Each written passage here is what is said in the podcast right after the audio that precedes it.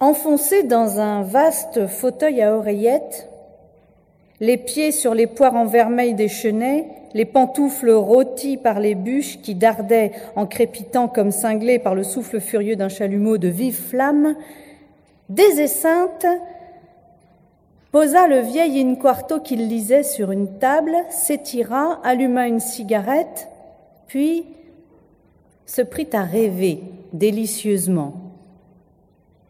Lancé à toute bride sur une piste de souvenirs effacée depuis des mois et subitement retracée par le rappel d'un nom qui s'éveillait dans sa mémoire. Il y avait de cela quelques années, il s'était croisé rue de Rivoli un soir avec un galopin d'environ 16 ans, un enfant pâlot et futé, aussi tentant qu'une fille. Il suçait péniblement une cigarette dont le papier crevait, percé par les bûches pointues du caporal. Tout en pestant, il frottait sur sa cuisse des allumettes de cuisine qui ne partaient point. Il les usa toutes.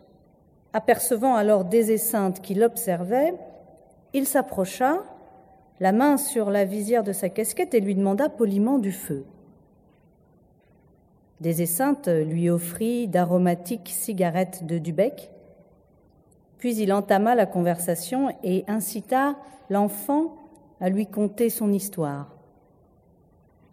Elle était des plus simples, il s'appelait Auguste Langlois, travaillait chez un cartonnier, avait perdu sa mère et possédait un père qui le battait comme plâtre. Des Esseintes l'écoutait, pensif. Viens boire, dit-il et il l'emmena dans un café où il lui fit servir de violents punches. L'enfant buvait sans dire mot. Voyons, fit tout à coup des esseintes. Veux-tu t'amuser ce soir? C'est moi qui paye. Et il avait emmené le petit chez Madame Laure, une dame qui tenait rue Monnier au troisième un assortiment de fleuristes dans une série de pièces rouges ornée de glaces rondes, meublée de canapés et de cuvettes. Là, très ébahi, Auguste avait regardé, en pétrissant le drap de sa casquette, un bataillon de femmes dont les bouches peintes s'ouvrirent toutes ensemble. Oh, le môme Tiens, il est gentil Mais dis donc, mon petit, tu n'as pas l'âge? avait ajouté une grande brune aux yeux à fleur de tête, au nez busqué, qui remplissait chez Madame Laure l'indispensable rôle de la belle juive. Installée, presque chez lui, des esseintes causaient avec la patronne à voix basse. N'aie donc pas peur, bêta, reprit-il, s'adressant à l'enfant. Allons, fais ton choix, je régale et il poussa doucement le gamin qui tomba sur un divan entre deux femmes. Elles se serrèrent un peu sur un signe de madame, enveloppant les genoux d'Auguste avec leurs peignoirs, lui mettant sous le nez leurs épaules poudrées d'un givre entêtant et tiède, et il ne bougeait plus, le sang aux joues, la bouche rêche, les yeux baissés, hasardant en dessous des regards curieux qui s'attachaient obstinément au haut des jambes. Vanda, la belle juive, l'embrassa, lui donna de bons conseils, lui recommandant d'obéir à ses pères et mères, et ses mains erraient en même temps avec lenteur sur l'enfant dont la figure changée se pâmait sur son cou à la renverse. Alors, ce n'est pas pour ton compte que tu viens ce soir, dit à désessainte Madame Laure. Mais où diable as-tu levé ce bambin? reprit-elle quand Auguste eut disparu, emmené par la belle juive. Dans la rue, ma chère. Tu n'es pourtant pas gris, murmura la vieille dame. Puis, après réflexion, elle ajouta avec un sourire maternel Je comprends. Matin, dis donc, il te les faut jeune à toi. Des haussa les épaules. Tu n'y es pas. Oh, mais pas du tout, fit-il. La vérité, c'est que je tâche simplement de préparer un assassin. Suis bien en effet mon raisonnement. Ce garçon est vierge et a atteint l'âge où le sang bouillonne. Il pourrait courir après les filles de son quartier, demeurer honnête tout en s'amusant, avoir en somme sa petite part du monotone bonheur réservé aux pauvres. Au contraire, en l'amenant ici, au milieu d'un luxe qu'il ne soupçonnait même pas et qui se gravera forcément dans sa mémoire, en lui offrant tous les quinze jours une telle aubaine, il prendra l'habitude de ces jouissances que ses moyens lui interdisent. Admettons qu'il faille trois mois pour qu'elle lui soit devenue absolument nécessaire. Et en les espaçant comme je le fais, je ne risque pas de le rassasier. Eh bien, au bout de ces trois mois, je supprime la petite rente que je vais te verser d'avance pour cette bonne action, et alors, il volera, afin de séjourner ici. Il fera les 119 coups pour se rouler sur ce divan et sous ce gaz.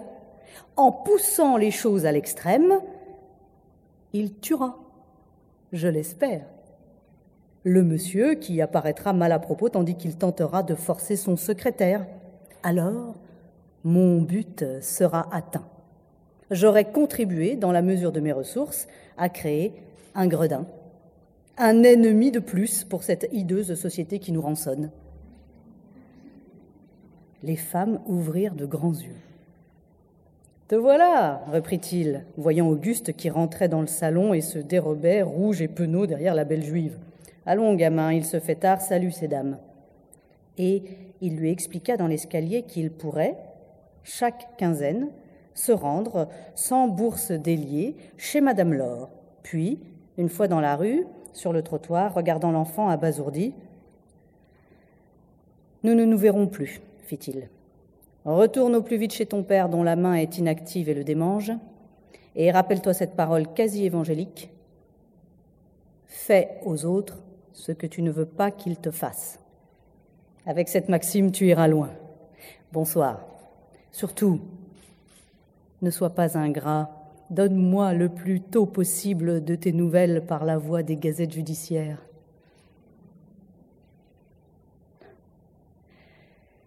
Dire que je n'ai jamais vu son nom figurer parmi les faits divers, murmurait maintenant des en tisonnant ses braises.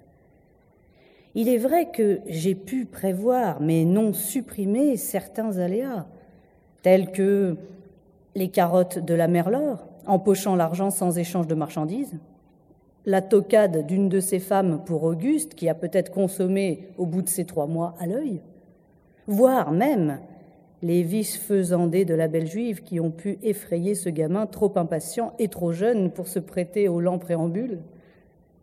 Il se leva et fit plusieurs tours dans sa chambre. Ce serait tout de même dommage, se dit-il, car en agissant de la sorte, j'avais réalisé l'allégorie de l'instruction universelle qui s'ingénie, au lieu de crever définitivement et par compassion les yeux des misérables, allait leur ouvrir tout grand et de force, pour qu'ils aperçoivent autour d'eux des sorts immérités et plus cléments, des joies plus aiguës, et par conséquent plus désirables et plus chères. Et le fait est, continua des Esseintes, poursuivant son raisonnement, le fait est que, comme la douleur est un effet de l'éducation, elle s'élargit à mesure que les idées naissent. Plus on s'efforcera d'affiner l'intelligence et le système nerveux des pauvres diables, plus on développera en eux les germes si vivaces de la souffrance morale et de la haine. Les lampes chardonnaient. Il les remonta et consulta sa montre. Trois heures du matin. Il alluma une cigarette et se replongea dans la lecture interrompue par ses rêveries.